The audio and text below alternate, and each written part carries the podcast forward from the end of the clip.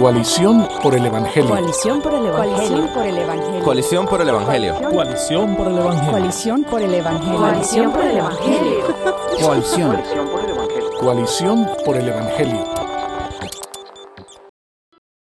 Creo que esa es una pregunta que surge de manera recurrente en ciertos círculos de creyentes, sobre todo en culturas como las nuestras, en Latinoamérica, y dependiendo del trasfondo denominacional. Yo creo que la confusión de si la mujer puede o no puede usar pantalones viene de algo que aparece en la ley de Moisés, que realmente no tiene nada que ver con pantalones propiamente dicho. la palabra de Dios especifica en Deuteronomio 22, versículo 5, que la mujer no debe usar ropa de hombres ni los hombres deben usar ropa de varón pero en esa época ciertamente los hombres no andaban en pantalones tampoco, de manera que no había una alusión a lo que nosotros hoy conocemos como pantalones. Yo sí creo que Dios desde el inicio ha querido dejar bien claro, ha demarcado lo que es el sexo masculino del sexo femenino, y eso es algo que nosotros tenemos que modelar desde la forma de hablar, nuestros ademanes y la forma de vestir. Entonces no hace bien, no es de provecho para una generación joven ver mujeres luciendo como si fueran hombres o ver hombres luciendo como si fueran mujeres, porque no es propio del género que Dios le ha otorgado al uno o al otro. Entonces, en nuestras culturas, donde ya estamos habituados a pantalones y donde por mucho tiempo se pensó que los pantalones eran únicamente apropiados para hombres, entonces algunos han concluido que la mujer no debiera usar ah, pantalones.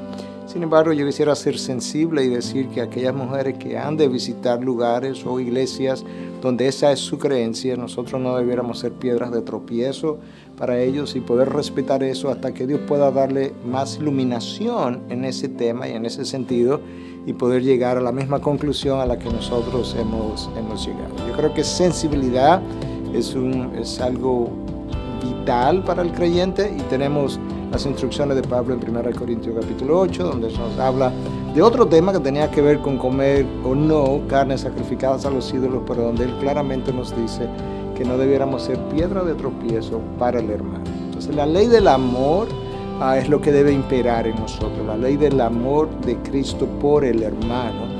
Y eso es válido no solamente para los pantalones, sino para múltiples otras áreas donde tenemos diferencias y entonces cuando vamos a visitar o vamos a ser parte de esa cultura, debiéramos conocer lo que ellos creen, lo que no creen, lo que aceptan, lo que rechazan y no convertirnos nosotros en piedras de tropiezo y simplemente querer decir esto es lo que yo creo y esto es lo que yo voy a hacer y esto es lo que yo voy a imponer y ellos tienen que cambiar. Eso no sería congruente con la ley del amor.